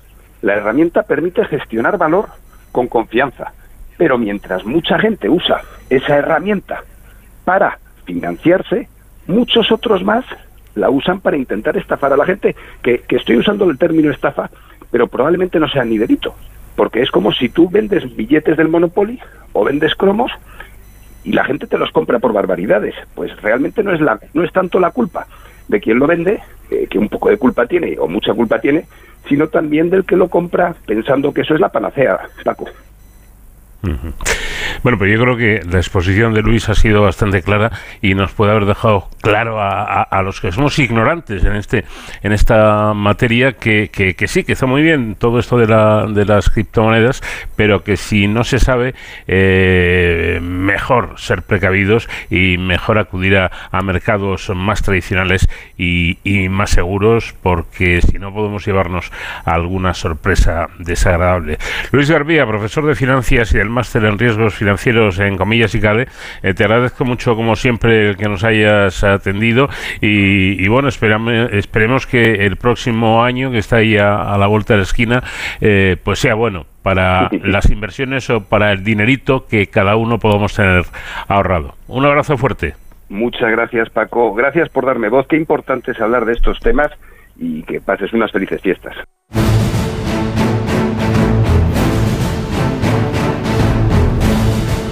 Tiempo ahora para la seguridad y emergencias de la mano de nuestro colaborador David Ferrero, que hoy nos va a hablar eh, de dos eh, grupos, de dos unidades eh, que tienen que ver con el rescate y las búsquedas. David, ¿qué tal? Muy buenas noches. Muy buenas madrugadas. Pues fijaos, esta, esta semana quería hablaros de una noticia que ha tenido lugar hace ya unos días, pero me parece muy interesante y muy importante, porque además es verdadera marca España. Y aunque ha pasado ya, os digo, un par de semanas de, este hecho que vamos a comentar ahora, no quería dejar eh, pasar la oportunidad de hablar sobre, sobre ello. Fijaos, hace unas semanas eh, el equipo de respuesta inmediata de la Comunidad de Madrid, conocido como más popularmente como ERICAM, consiguió eh, reclasificarse como un equipo de búsqueda y rescate en áreas urbanas eh, por la ONU. De hecho, pues unos pocos días antes, la Unidad Militar de Emergencias también logró reclasificarse como equipo USAR, eh, también acreditado. Y es que, ¿por qué digo estos dos equipos? Porque son los dos únicos eh, contingentes españoles, por así decirlo, que cuentan con esta acreditación por parte de un organismo asesor de las Naciones Unidas como es INSARAG. Bueno, como veis, son muchas palabrejas para contar algo que es muy importante y que, y que yo creo de lo que debemos sentirnos orgullosos. Y como son cosas técnicas, pues hemos querido, hemos querido, como siempre, recurrir a los verdaderos expertos, a los profesionales de las emergencias. Y por ello hemos llamado a Anika Col, que es la jefa de este equipo de respuesta inmediata de la Comunidad de Madrid, eh, para que nos cuente en qué ha consistido esta reclasificación. Anika Col, buenas noches, bienvenida. Buenas noches. Bueno, muchísimas gracias por atendernos lo primero y por partir de lo, de lo básico. ¿Qué significa tener esta acreditación como equipo USAR? Bueno, significa principalmente eh, que desde un organismo internacional como es Naciones Unidas y con, con la evaluación de expertos internacionales de diferentes países eh, se reconozca que tenemos la capacidad de responder a una catástrofe internacional que implique búsqueda y rescate en edificios colapsados, ¿no? en el entorno urbano. Y el, el hecho que lo reconozcan significa que pues todo el trabajo que hacemos y la orientación que lleva el equipo y cómo se entrena, el material que tenemos, pues están reconociendo que es el adecuado para que la respuesta que de- damos cuando pasa algo sea la más eficaz, ¿no? Y, y yo creo que es muy importante por eso mismo, ¿no? Porque al final no solo vale con querer ayudar, sino que hay que ayudar bien, ¿no? Porque si no, a veces incluso puedes llegar a, ser una molestia para el país al que vas. Al final un poco lo que se acredita es, como nos cuenta Anika Cole, pues eh, es eh, que se utiliza una metodología común y además que cuando eh, se desplaza este equipo a una zona afectada por una catástrofe, normalmente este tipo de catástrofes suelen ser terremotos, pues bueno, que, que no van a depender de nada, sino que son mm, equipos completamente independientes y autosuficientes. De hecho, el Eh, Anika, eh, se ha acreditado como equipo medio, ¿no? Porque hay diferentes tipos de equipos, el ligero, el, pesado, por así decirlo. Eh, ¿En qué consiste ser equipo medio? ¿Qué capacidades tenéis? Claro, el, el, Insara que lo que hace es dividir los equipos efectivamente en tres, ¿no? Para, en función de, de las capacidades que tenga el equipo, ¿no? El equipo medio es un equipo que se le reconoce la autonomía de funcionamiento tanto operativo como logístico durante siete días, eh, con la capacidad de trabajar en un punto de trabajo de manera continuada, ¿no? Eh, tienes que tener relevos para poder seguir trabajando 24 horas un día detrás de otro, ¿no? Si es en un punto o cambiando de punto, pero un equipo trabajando todo el tiempo, ¿no? Para que no se interrumpan los trabajos. Eh, los equipos pesados son iguales, pero en dos puntos, ¿no? Y los equipos ligeros, pues te- tienen que trabajar 12 horas eh, simplemente, ¿no? O sea, con lo cual lo que hace es que en función de la acreditación, sobre todo la diferencia con los ligeros es que es que este- esta acreditación hace que se asignen tareas pues que puedan ser de larga duración. ¿no? Eh, como por ejemplo el- el, eh, uno de los rescates que hicimos en Turquía, pues una duración mayor de 12 horas, ¿no? Y eh, con un mismo equipo pudimos eh, estar a la víctima desde el principio de la operación hasta el final, ¿no? Eso es un poco el, el, eh, valor técnico de esta, de este y, y, bueno, luego hay que tener la autonomía de poder montar un campamento, comer, dormir, tener tiendas de campaña, eh, tener capacidad económica también de transporte y todo para poder estar durante una semana que es un poco el tiempo donde hay mayor probabilidad de que se encuentren víctimas vivas. Eh, al final, como nos cuenta Anika, pues eh, hacéis un trabajo muy multidisciplinar porque lo que se refiere a buscar, localizar, eh, rescatar esa primera atención a las víctimas, pues claro, requiere, me imagino, de diferentes perfiles técnicos, desde bomberos, sanitarios, guías caninos. Sí, sí. De hecho, el, el equipo medio, pues, eh, por ejemplo, en la parte de búsqueda se puede optar por tener búsqueda canina o búsqueda técnica. En el caso de ERICAM se ha decidido por, por tener las dos, ¿no? Que creemos que la- es la manera más eh, óptima de hacerlo, ¿no? Porque son bastante complementarias. Y lo que tenemos son, pues, en este caso lo forman los bomberos de la Comunidad de Madrid, ¿no? Que, que somos personas que nos adscribimos voluntariamente al, al equipo, ¿no? Pero siendo profesionales de las emergencias Ujú. y al igual de la misma manera, sanitarios del SUMA, que son profesionales de las emergencias, y unidades caninas con las que tenemos convenios, que en este caso son eh, SDP y Protección Civil de las Rozas, ¿no? que, que tenemos convenio con ellos y prestan la parte de búsqueda canina. Pero después trabajamos todos, pues todos como un equipo totalmente unitario, ¿no? De hecho, es muy bonito, ¿no? Porque cuando hacemos las intervenciones es como si se produjese una especie de inteligencia colectiva, ¿no? En la que se resuelven las cosas eh, donde cada uno pone su especialidad y su capacidad especial, ¿no? En tanto dentro de los grupos diferentes que lo componen como entre ellos, ¿no? Y, al final, eh, pues cada uno en realidad no sabemos exactamente cómo se llega a un resultado bueno, pero al final se van consiguiendo, ¿no? Es, es muy bonito. Pues sí, sí, des- desde luego que es bonito ver, ¿no? Como de diferentes organismos que a priori no trabajan la misma, el mismo tema, pues surge un equipo de estas características. Un equipo que fue el primer equipo español en lograr la clasificación como equipo USAR de Naciones Unidas. Eh, después lo hizo, nada, prácticamente a la vez eh, eh, la Unidad Militar de Emergencias también. A lo largo de estos años, si no recuerdo mal, la- a lo mejor Anika me corrige, creo que es del 2011 la, la- la acreditación. Habéis intervenido en, en muchos terremotos, este año por desgracia en dos, en Turquía y en Marruecos, pero habéis tenido que ir también fuera de España a hacer esta reclasificación. Cuéntanos dónde ha sido y en qué ha consistido este examen, que no ha sido otra cosa que un examen. Sí, es un examen, pero que la idea es que emule en la medida de lo posible las condiciones que se dan en una situación real, ¿no? Eh, en realidad es un proceso, no solo un examen, es un proceso que en realidad dura dos años, ¿no? En el que tienes una mentorización por parte de otro equipo, ¿no? En este caso, la UME y el ERICAM nos hemos mentorizado mutuamente, que ha sido muy interesante también para conocernos mejor. Eh, y, después hay que producir un montón de documentación en la que se explica cómo funciona el equipo, pues cosas, detalles como por ejemplo cómo se cargan las baterías, cómo tenemos los planes de formación, eh, dónde tenemos las cosas almacenadas, eh, cómo tenemos el procedimiento de alarma, los diferentes procedimientos y, y form- formatos que tenemos de informes. Todo esto hay que entregar un portfolio, este, en este caso esta vez ha sido casi de 400 hojas, ¿no? Es un trabajo bastante grande que te obliga, que está muy bien, pero te obliga a organizar todo lo que ya sabes que tienes, ¿no? Y luego tienes el, final, la fase final es este examen que, se puede hacer o bien en, tus, en tu propia zona, ¿no? Como podía ser Madrid, como hicimos en la primera clasificación que hicimos en el 2011, que se hizo pues entre la Escuela Nacional de Protección Civil de Rivas y Navacerrada, ¿no?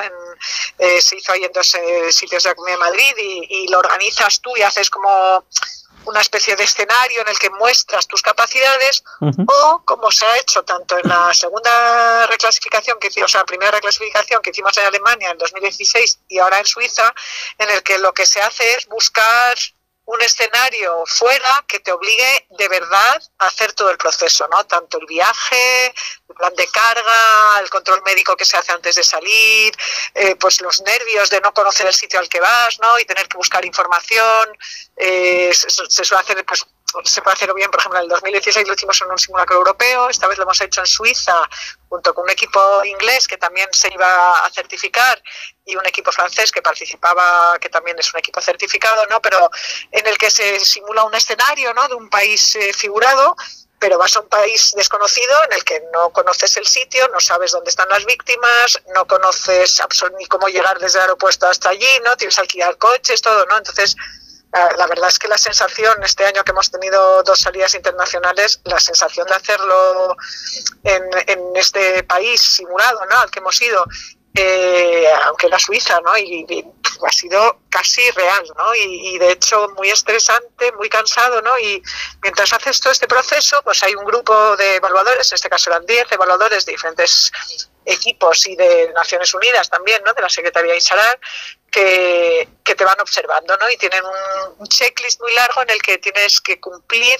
tienes que aprobar todos los más de 170 puntos de ese checklist no para, para poder aprobar no y, uh -huh. y, y, bueno y luego te hacen bueno pues te van haciendo te van dando también es una como son compañeros que también tienen equipos no pues pues bueno también se recibe mucho feedback y, y bueno aprende todo el mundo no pero es, es muy duro. En, en Suiza ha hecho un frío tremendo no eso te iba a decir que el tiempo ha debido ser terrible Claro, tuvimos que montar el campamento con lluvia, con frío, por la noche nos hizo menos 6 grados y viento y, y, humedad, ¿no? Fue, la verdad es que ha sido muy dura, hemos vuelto muy, muy cansados, ¿no? Y creo que bastante merecido el resultado porque además yo creo que salió, salió muy bien, a la gente uh -huh. ha trabajado muy, muy bien. Tuvimos además, nos, los evaluadores nos apretaron bastante y nos pusieron en situaciones bastante difíciles y, y creo que, que que nos hemos quedado con la sensación de, de, que efectivamente no solo en Turquía y en Marruecos demostrado, sino aquí también que el equipo pues tiene ya una solidez y una, una trayectoria larga que hace que podamos responder bien. Pues enhorabuena porque pese a las duras condiciones eh, ha sido un éxito, un éxito esta reclasificación, así que enhorabuena por el trabajo realizado. Eh, que al final es pues tener un equipo perfectamente preparado para intervenir en este tipo de catástrofes y por lo tanto también ser un país pues más seguro y más preparado para cualquier cosa que, que pueda ocurrir. Anika Cole, jefa del ERICAM de la Comunidad de Madrid, muchísimas gracias por atendernos. Nada, muchas gracias por dejar un espacio para contar esto y que la gente lo conozca. Pues con esta proeza, eh, Paco, yo creo que podemos llamarla así, nos despedimos. Yo vuelvo en 15 días. Hasta entonces, ya saben, protéjanse.